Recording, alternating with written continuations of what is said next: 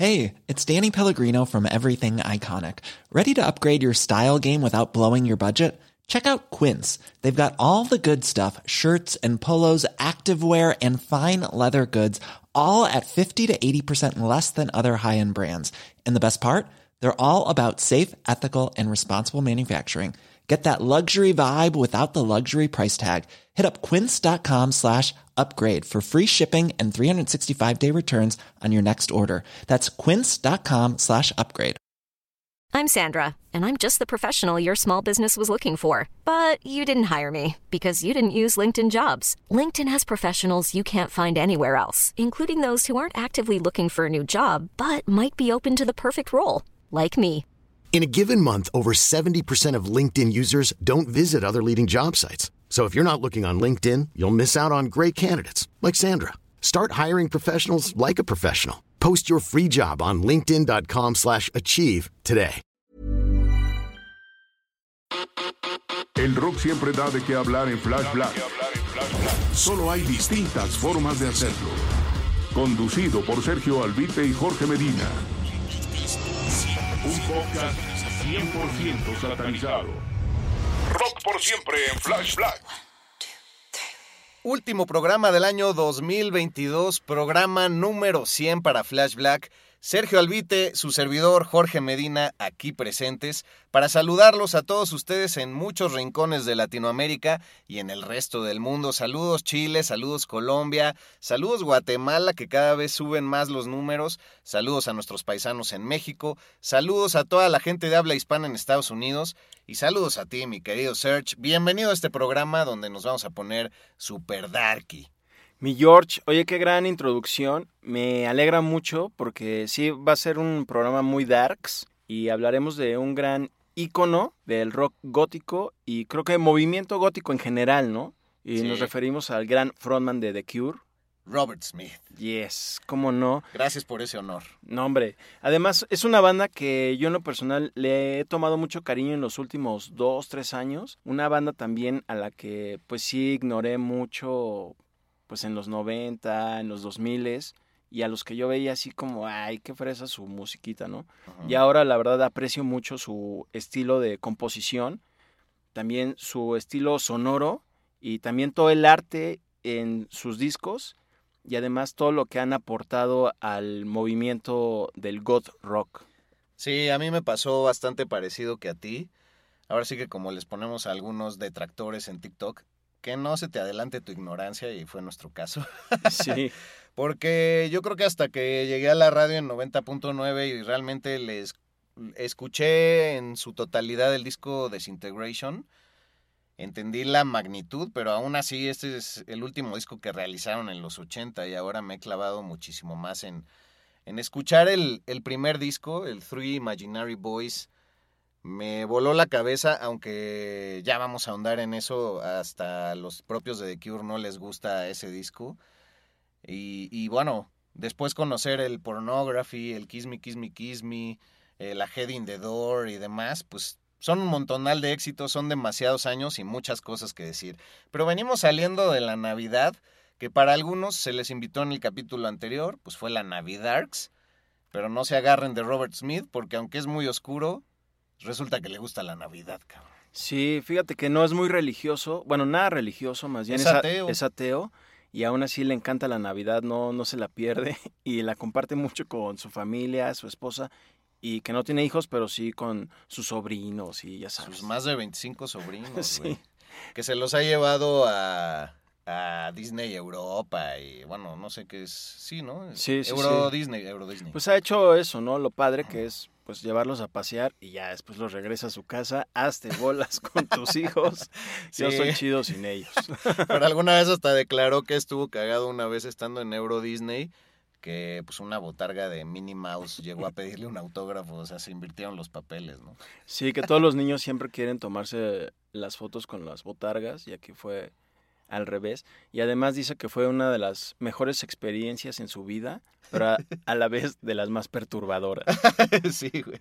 Y es que bueno, como él acostumbra el labial o como algunas o algunos dirían el bilé corrido, pues eh, también ahí ese contraste de el- el- la perfecta boca pintadita de Minnie Mouse contra la de Robert Smith, ha de haber sido una foto que si existe, güey, puta, se subastaría por Sí. millones, cabrón.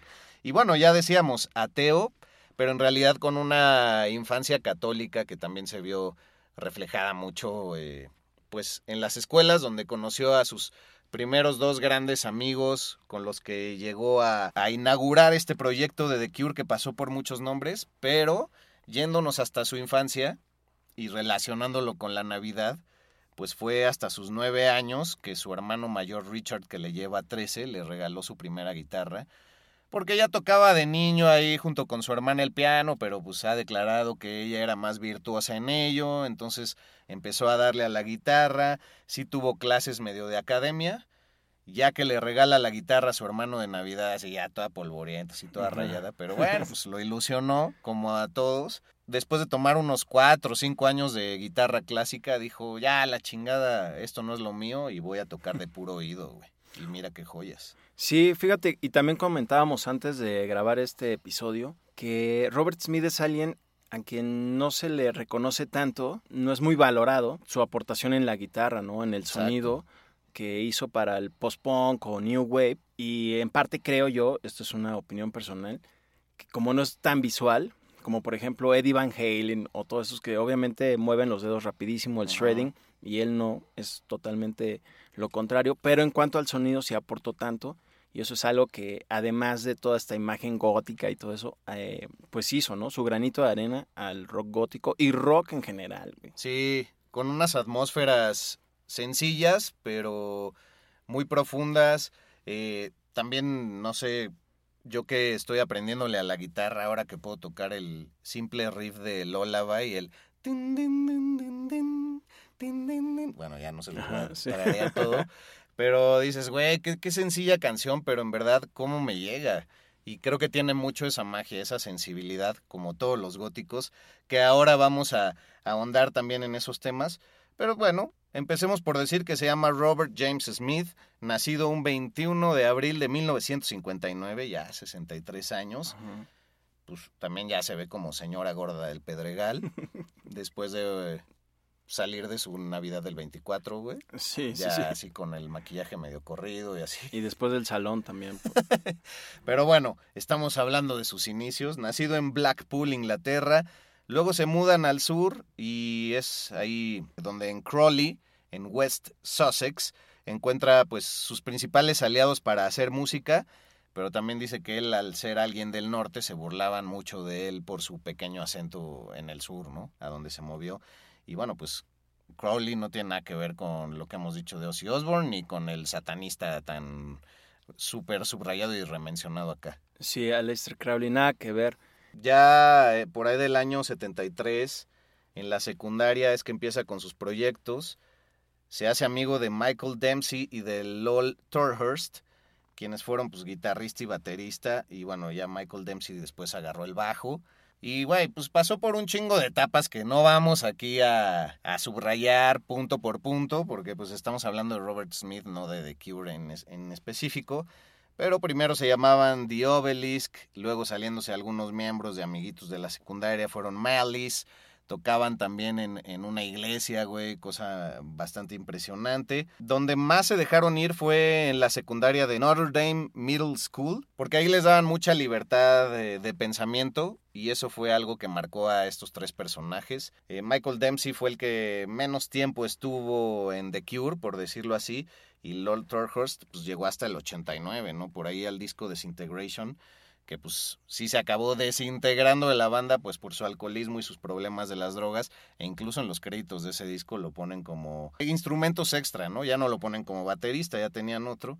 Ya me adelanté otra vez, pero después de llamarse Malice, se llamaron Easy Cure, a partir de una letra que escribió el propio Tolhurst, LOL, ahí ponemos las risas. Pues Robert Smith, hay que aclararlo, no fue el vocalista desde el principio, tocaba la guitarra rítmica, luego incluso los teclados y así muy de fondo, y ya hasta esta etapa de Easy Cure es que él dice, bueno, pues yo puedo cantar, ¿no? O sea, creo que lo puedo hacer mejor que los que estaban, porque dicen que pues sí, apestaban un poquito. Y como Easy Cure, ga- ganan un concurso de talentos en la escuela, y un sello alemán que se llama Ariola Hansa se los jala, que es que para grabar discos, pero pues lo primero que hacen es Killing an Arab y entonces pues ya la polémica, ¿no? De no, no, no, esa canción es racista y así, o sea, sí podemos estar matando gente allá en Medio Oriente, pero güey, es racista. Y hasta tuvieron que poner estampas y sellos en el sencillo. Finalmente ya sale como The Cure bajo el sello de Fiction Records con el que estuvieron un tiempo y luego en Electra Records y gracias a ese sello pues conocieron un montón de gente, pero no sé si quieras agregar algo porque también en estos tiempos fue que incluso tuvieron ya una sesión con John Peel y demás y empezaba a brillar la cosa porque Boys Don't Cry fue el segundo sencillo también que pues como sigue sonando hasta la fecha Boys Don't Cry y el significado tan profundo que tiene. Claro, Killing an Arab está basado en El extraño o The Stranger o Le Stranger ah, de Albert Camus, ¿no? Y siempre la literatura ahí está un poco de la mano de las etapas de Robert Smith, pero perdón, adelante, amigo. Ah, sí, que justo esa canción, ahora cuando la interpretan en vivo, pues cambian un poco la letra para que obviamente se deslinden de esa polémica que existió al inicio. También, bueno, con esto que mencionas de, del libro y todo eso, pues Robert Smith también muy letrado, también muy bibliófilo, porque pues le gustaba tener libros, guardarlos, admirarlos, y también pues muy poético él, porque además de leer todas estas obras que él tenía, pues es que también le ayudan a inspirarse para escribir toda la letra de, de Cure y todo eso. Y pues ya sumando a lo que dices de que él después se convirtió en el cantante, muy singular también su voz, ¿no? En su The interpretación, sí. Sí, porque yo creo que a él lo veo junto como con Ozzy Osbourne, que es muy difícil de pues reproducir su tono, ¿no? Sí. Su estilo de voz. Y yo creo que ahora sí ya está un poco afectado porque pues está muy muy recargado en las cuerdas vocales. Seguramente una técnica debe de tener, pero si uno se pone a escuchar cómo sonaba el Three Imaginary Boys, su estilo de canto era muy muy distinto, güey. Y te digo, era impresionante que en ese momento ellos buscaban sonar a gente como Elvis Costello o como los Buzzcocks o una versión más punk de los Beatles, lo llegaron a decir. Y después de que los productores en ese disco no los dejaban hacer nada y la disquera medio que los quería encaminar a, a que hicieran covers y demás. De hecho, güey, es muy cagado que hay un cover a Foxy Lady de Jimi Hendrix en ese primer disco que no tiene nada que ver, pero pues sí es la misma letra y no la interpreta Robert Smith en la voz, la interpreta Michael Dempsey. Entonces es una de las joyas que están ahí y para la edición gringa esa canción la quitaron y sí quedó para la británica, pero ahí en las redes la pueden encontrar. Oye, y justo en esos inicios es cuando The Cure todavía no figura o no se relaciona nada con lo que es el rock gótico o el término gótico, ¿no? No. Porque él también estaba por ahí ya haciendo sus pininos musicales en cuanto a pues de algo más profesional con Siouxsie and the Banshees, que forma parte de esta banda y también por ahí forma una super banda con un integrante de Siouxsie and the Banshees, que es The Globe. Ah, sí, güey. Digamos que The Cure oficialmente empieza como Easy Cure en el 76 y ya en el 78 es The Cure. Y justamente por ser parte de la misma disquera, eh, conocen a Siouxsie and the Banshees y le empiezan a, abrir los conciertos, ¿no? Y entonces esa vibra gótica es la que empiezan a absorber un poco. Pero aquí hay que hacer un gran paréntesis y decir que el término gótico no existió hasta mediados de los 80. Aquí estamos hablando de la frontera ochentera.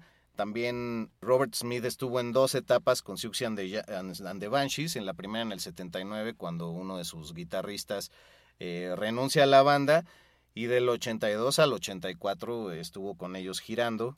De hecho, también en algún TikTok llegamos a decir que Siux y Siux lo acabó odiando porque se fue un poco a la mala.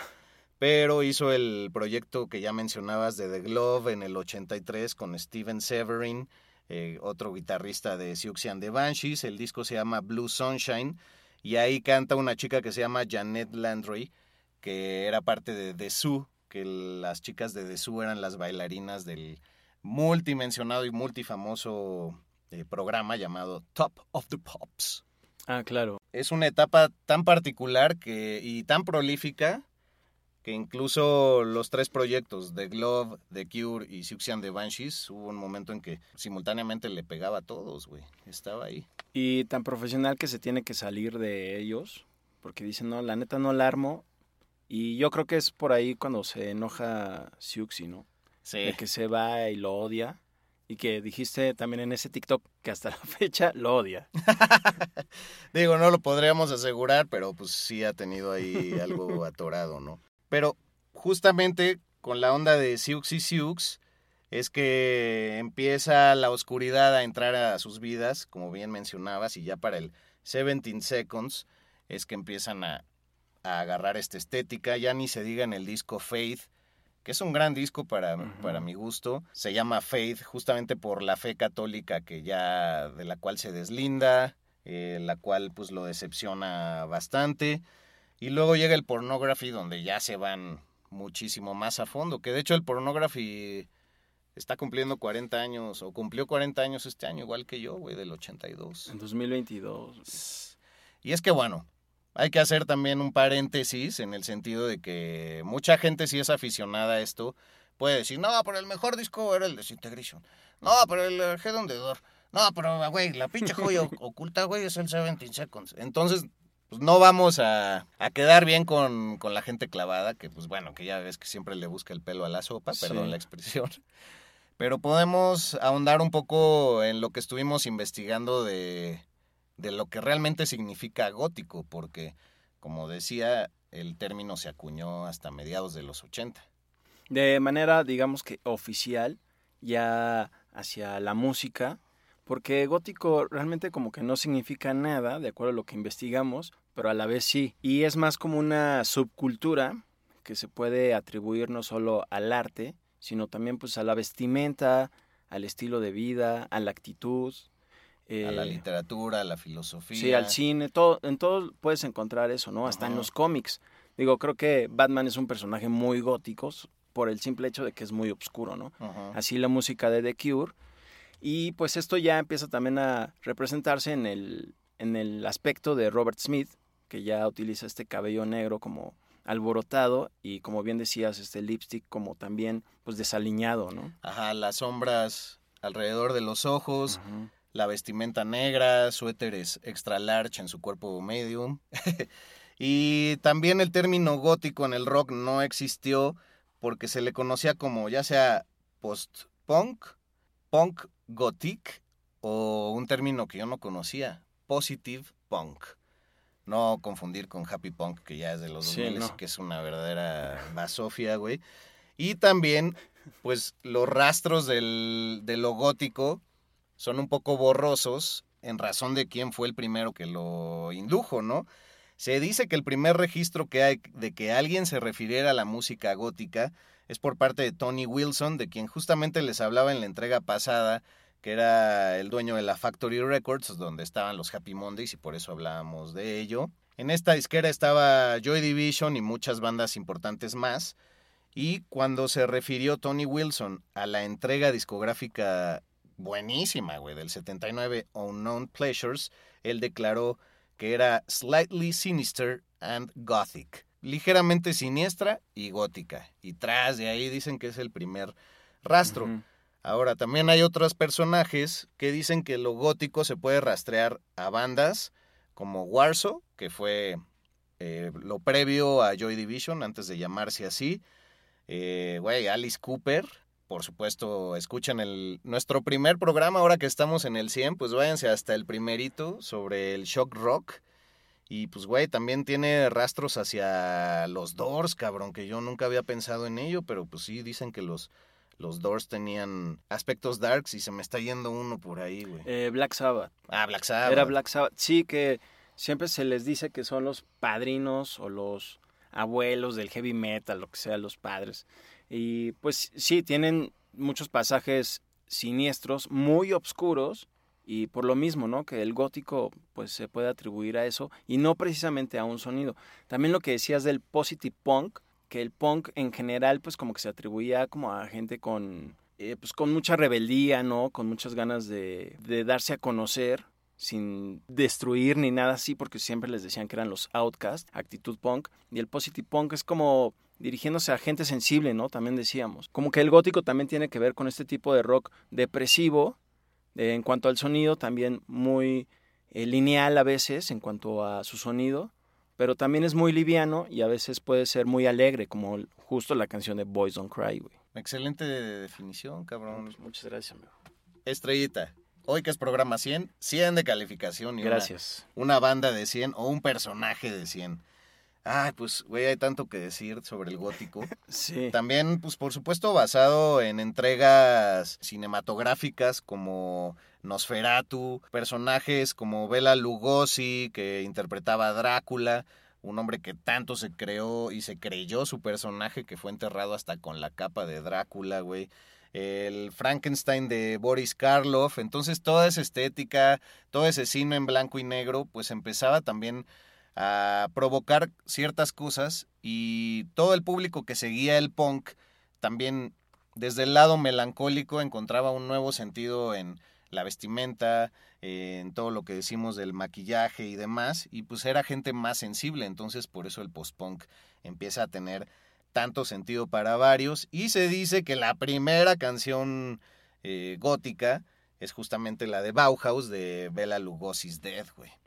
Y, y bueno, pues creo que ahí ya le hacemos honor bastante a, a los trazos góticos, porque si existe una regla en el gótico, la regla número uno es no preguntes qué es gótico, güey. Sí, porque se atribuye a muchas cosas. Y justo Robert Smith, él decía que no se identificaba con el término gótico. Eso es muy polémico. Ajá, güey. decía que para él era como una pantomima y pues siempre lo ibas a ver en el escenario, pues sí, vestido de negro y todo esto, pero que solo era eso, ¿no?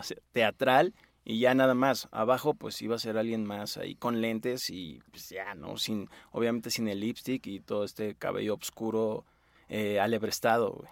Sí, para la gente que dice, eso no es verdad, nunca lo declaró. En la revista Time Out londinense, Ajá. año 2018, ahí está la entrevista por si quieren ir, ir a checarla, ¿verdad? Y bueno, pues un hombre tan excéntrico que fue llamado excéntrico por David Bowie, o sea, eso ya son otros pinches niveles, me cae, güey.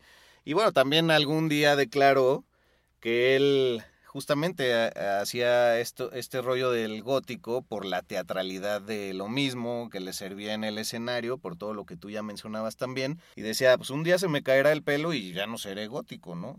Y es como, no, pero ¿cómo nos puedes decir eso? Tú eres un referente. Y bueno, yo creo que también ya habría que decirle que ya está en la etapa en que ya se le... Hold up. What was that? Boring. No flavor. That was as bad as those leftovers you ate all week. Kiki Palmer here, and it's time to say hello to something fresh and guilt-free. Hello Fresh. Jazz up dinner with pecan-crusted chicken or garlic butter shrimp scampi. Now that's music to my mouth. Hello Fresh. Let's get this dinner party started. Discover all the delicious possibilities at hellofresh.com. Hiring for your small business? If you're not looking for professionals on LinkedIn, you're looking in the wrong place. That's like looking for your car keys in a fish tank.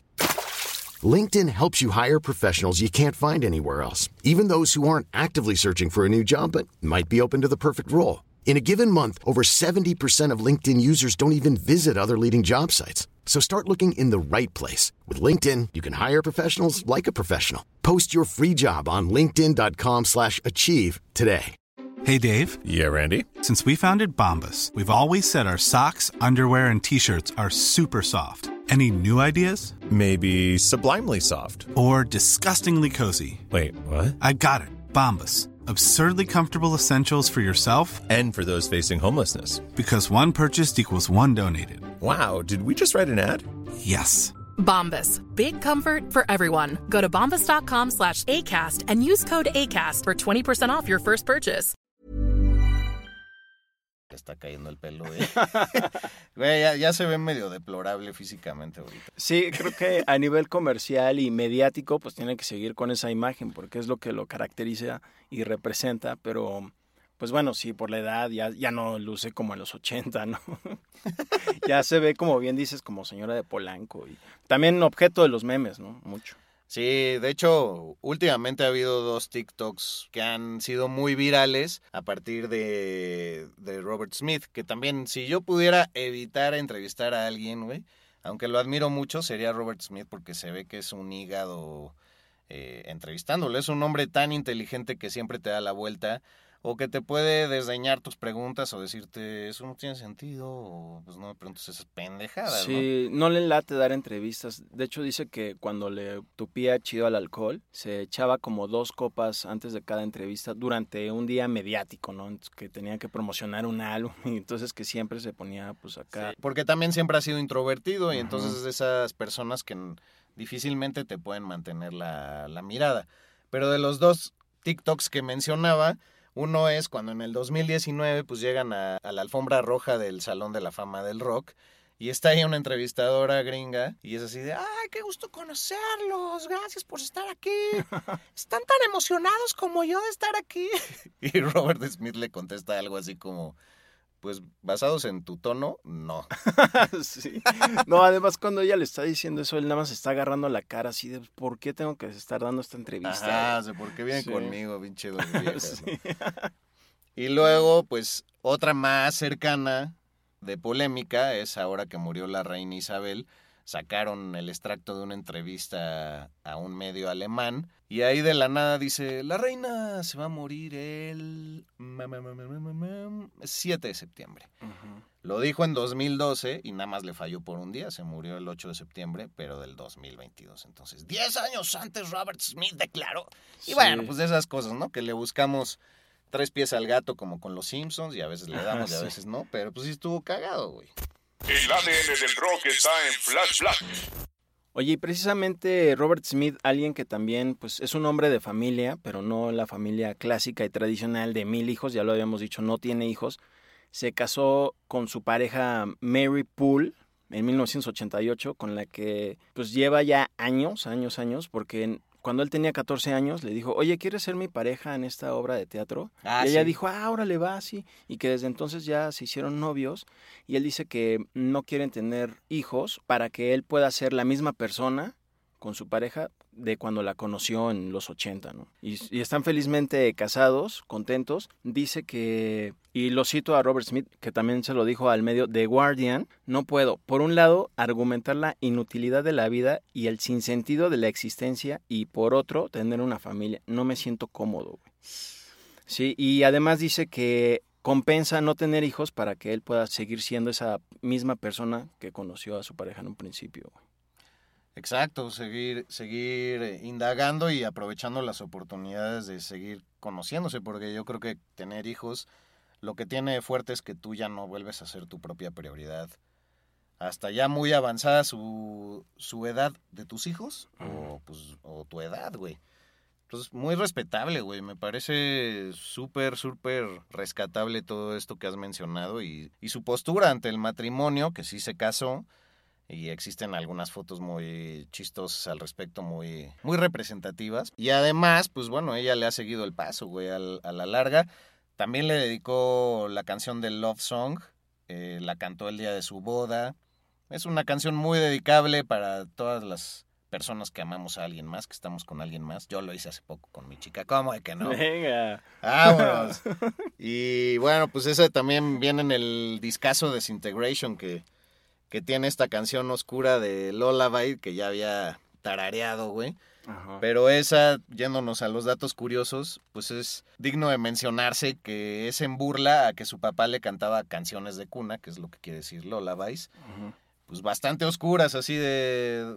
Duérmete, mi niño, no, duérmete ya, o si no, ya no te despertarás jamás, ¿no? Así que ya lo Sí. Hay que decir también que su papá era cantante y su mamá era pianista, ¿no? Por ahí se me había olvidado deslizar eso. Sí, su papá cuando se las cantaba, literal se las inventaba, ¿no? Ajá. En el momento. Exacto. Fíjate que esa de Lullaby, el video también es muy representativo que ha salido también en muchos memes que Robert sale acostado en una cama, así como todo agüitado. Y precisamente el autor de la novela o cómic, novela gráfica o cómic de El Cuervo, se inspiró en Robert Smith y también el cantante de Joy Division para el personaje principal de esta obra. Y, Y- también Tim Burton. Exacto, también de, de Robert Smith es que sacan un poco la imagen de Edward Scissorhands de la Sí. película de Tim Burton. Bueno, El, joven, manos de tijera. Sí, exacto. Y precisamente en la película El Cuervo, Brandon Lee, el maquillaje que utiliza se inspiró en el que utiliza Robert Smith en el video de Lullaby. ah, güey, gran aportación. No, hombre, muchas gracias, amigo. Flash Black. Un podcast 100% satanizado. Que ya como último dato del Desintegration año 89, pues su disquera Electra Records en ese momento, no, pues ya se andaban infartando de, no, es que este, este disco es un suicidio comercial, parece que lo has hecho intencionalmente oscuro. Y dice Robert Smith que incluso esa, esa frase decía intencionalmente oscuro en la carta que le mandaron. Y efectivamente, sí, fue un suicidio comercial, pero de 2.7 millones de copias vendidas. O sea, una maravilla, un parteaguas. Aunque en esos momentos era cuando él se estaba liberando también de, de los vicios en el proceso del álbum llegó a varios pasajes oscuros y también hay un dato ahí medio gacho de que le llegó la noticia de que unos jóvenes se suicidaron escuchando a The Cure y fue ese titular en el periódico que lo tuvieron ahí como eh, pues pegado en la pared en el estudio mientras hacían el disco, güey. En una época también, como dices, en, en que él también se abrió a decir que también padecía de depresión y también consumía mucho LSD.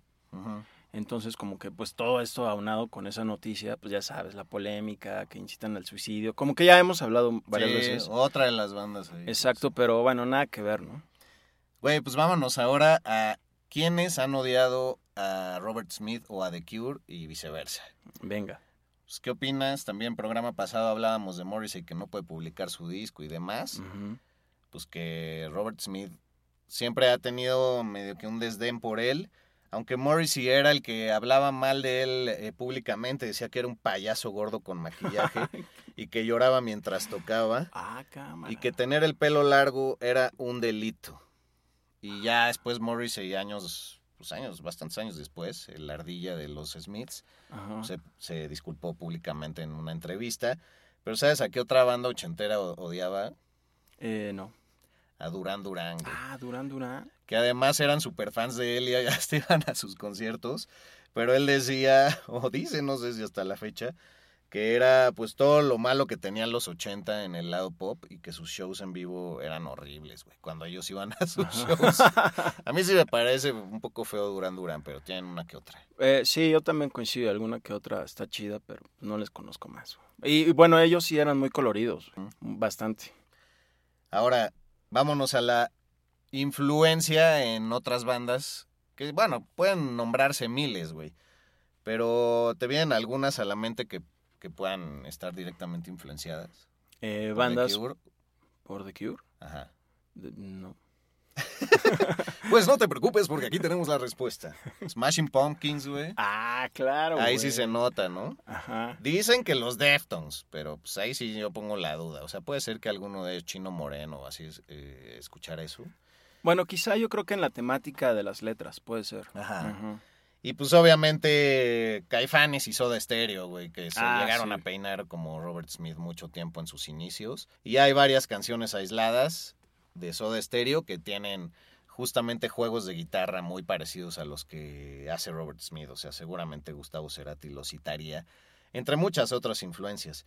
Y bueno, hay otra banda por ahí que esa se me ocurre a mí, no sé si, si sea, pero se llamaban los Dandy Warhols, creo que todavía existen. Ah, sí. y sí tienen esos rasgos. Bueno, también de Horrors. ah, claro. También, yo creo, digo, ya desde el nombre. Güey, bandota, güey. Sí, son muy chidos. Y han venido varias veces a México, pero sí, yo creo que sí tienen una esencia básica de The Cure. Además, Robert Smith era alguien que, bueno, y hasta la fecha, eh, se jala a bandas que él ve como con potencial exacto. eh, para que les abra a The Cure en fechas distintas, ¿no? O sea, como que no siempre repiten las bandas en cada uno de los shows.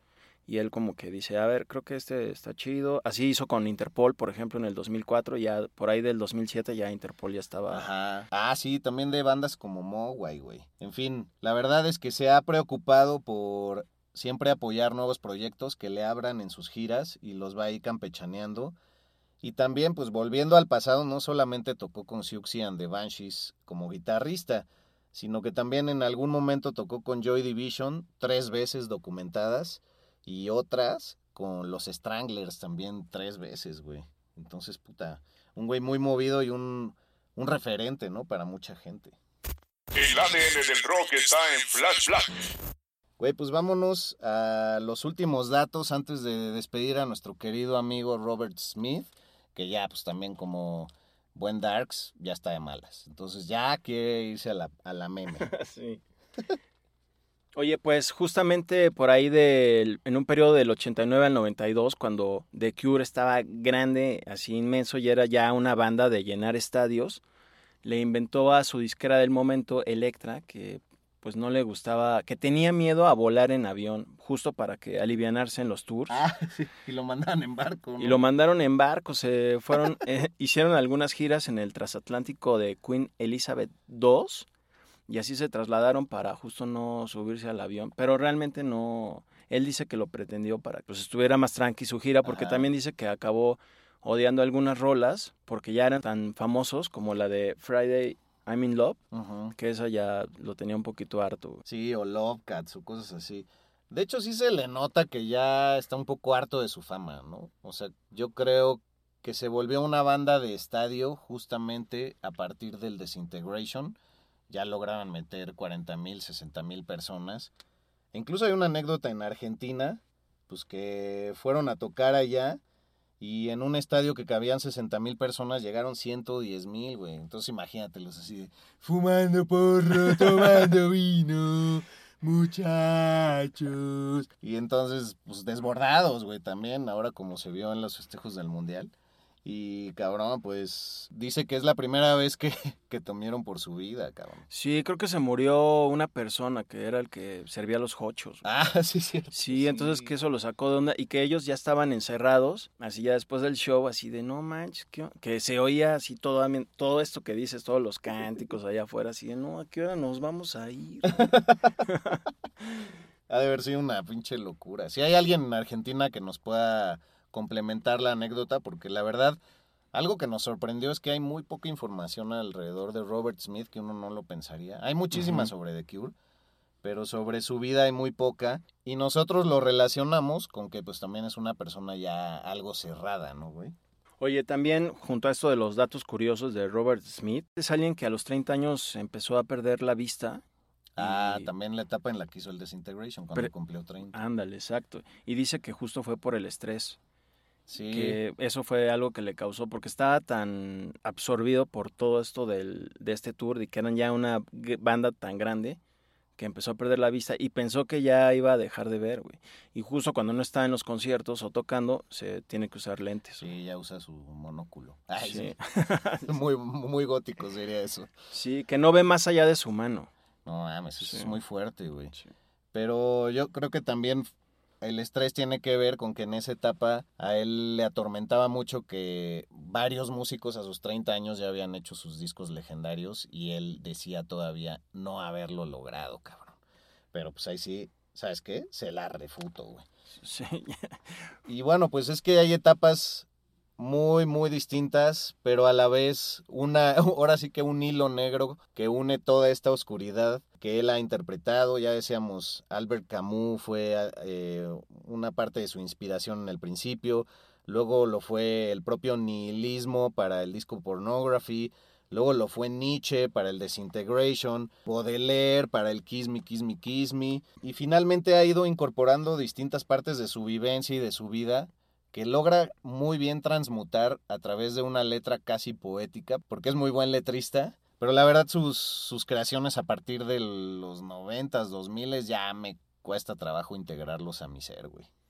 Creo que el, por ahí del 94 es que, en mi opinión, y de acuerdo a lo que ya he estado escuchando a detalle de The Cure, es cuando ya cambian un poquito pues, no la temática, sino el éxito, ¿no? Ya no, ya no son temazos como los que hacían. Ajá. Yo creo que para que la gente que nos escuche y no sabe mucho de The Cure y de Robert Smith, les recomendaría una compilación que salió en el año 1986 que se llama Standing on a Beach, Staring at the Sea.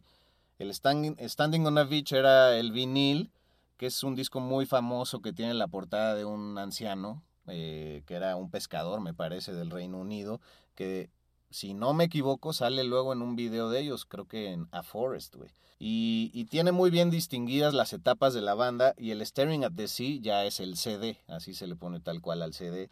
Yo recuerdo haber visto muchas camisetas también de este disco, es muy icónico para mí haberlo visto en Mix Up y demás. Y sin embargo no lo valoré como tendría, pero la selección del, del 78 al 86 de las canciones de The Cure son excelsas para engancharse. Entonces se lo recomendaría a la gente de allá afuera. Y ya pues como últimos datos curiosos, justamente en ese mismo año, 1986, fue que pasó una de las vivencias más raras para Robert Smith cuando un fan en Los Ángeles se sube al escenario a cortarse, amenazando con apuñalarse a sí mismo. Y a Smith cuando le preguntaron, dice, sí, es de las cosas más fuertes y más terribles que he tenido que vivir, pero estoy seguro que algunos droguis que estaban ahí en el público pensaron que era como un performance o una Sí. instalación artística. Y pues bueno, imagínate ese fanatismo hasta dónde puede llegar. No, pues qué mala onda eso. Sí lo leí. Y también así como leí otro dato curioso que también eh, participó en South Park. Ah, sí, en la primera temporada hay un capítulo donde él se enfrenta a manera de robot gigante contra Barbara Streisand que estaba atormentando a todo South Park. Eh, no sé, un poco en alusión a Ultraman, este, estos personajes japoneses. Y la acaba matando, güey. Y la voz sí es la original de Robert Smith. Dicen que lo tuvieron, dice él que lo tuvieron grabando desde el teléfono en un estudio a distancia y que jamás se imaginó la creación tan loca que iban a hacer, porque pues obviamente como es South Park, no tiene ningún sentido y todo es porque Trey Parker, el creador de, de South Park, es fan de Robert Smith y de The Cure y pues quiso tenerlo participando güey, en algún momento. Y que al final de, esa, de ese capítulo, uno de los personajes le grita, Disintegration es el mejor disco de todos los tiempos. Ah, sí, le grita Ajá, Kyle, güey. Sí. Y ya para cerrar, en esta cuestión de que pues ya es un señor grande que ha cambiado de ideas y así, ya es como ver a Marcelo Lara eh, de moderato maquillado, güey. Pues también decía que nunca iban a usar una canción suya para publicidad. Y toma la que en el 2003 pues usaron, usaron la de In Between Days en un anuncio de Fiat. Y también para el 2007 la de Pictures of You, bueno, rolón, güey para las cámaras HP, güey, ¿no? Las cámaras Ajá. digitales, 2007.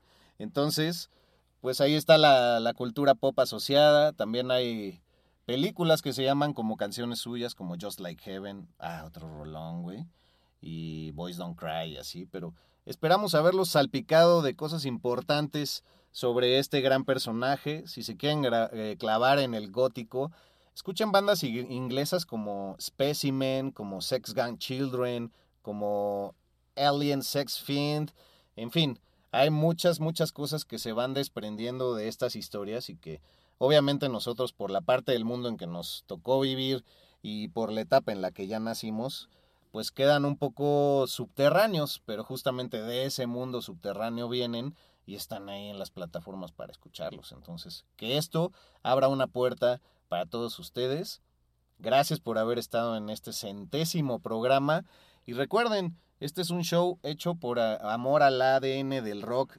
Nos encanta clavarnos, ver de dónde vienen las cosas, dónde se interconectan. Por ejemplo, otra cosa que interconecta esto con Rob Halford, ¿te acuerdas que en otras temporadas nos ha pasado?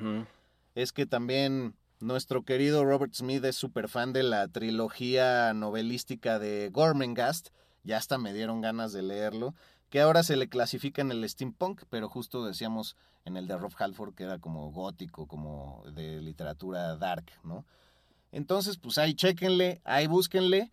Y ustedes, gente que ya saben, contribuyan, escríbanos, pásennos su, bibliogra- su bibliografía o las fotos de las páginas de los libros de información que quieran que agreguemos. Aquí no estamos en lucha, estamos simplemente comprobando que el rock sigue palpitando y fuertemente.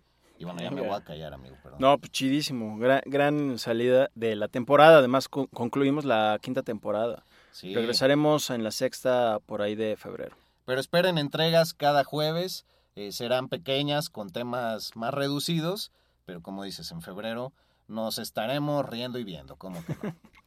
Eh, hasta luego. arroba albuitre, arroba medinaudio, arroba flashblack podcast para TikTok, arroba flashblackpod para Instagram. Gracias a toda la comunidad que sigue creciendo y pues hasta huevo, ¿no? Oye, güey, espérate antes de irnos. El- los pinches lugarzotes de Luta, el Onder en esta ciudad, pero el Onder todavía vive, cabrón. Sí, el Onder que en la pandemia cerró en su clásica ubicación ahí en la colonia Roma y ahora ya está más ubicado hacia el sur de la Ciudad de México. Están ahí por División del Norte, Miguel Ángel de Quevedo. Y un saludo a Lord Fer, quien ha sido el que ha impulsado el gótico aquí en la ciudad y también pues, a través del Londres, ¿no? Güey, también un bar que está aquí cerquita que es típico de los Darks, güey. El Bizarro. Ah, el Bizarro, cómo no. amigo. Saludos a todos ellos. Bueno, esto no fue patrocinado, pero grandes lugares para ir. Y bueno, los sábados al Tianguis del Chopo ya tenemos que ir, güey. Ah, claro. Ahí hay que levantar No imágenes. manches, a comprar nuestra rosa morada, güey. nuestra rosa negra también, cómo no, güey. Hasta luego. Rock por siempre en Flash Black. Conducido por Sergio Albite y Jorge Medina. Flash Black. El ADN del rock está en Flash Black.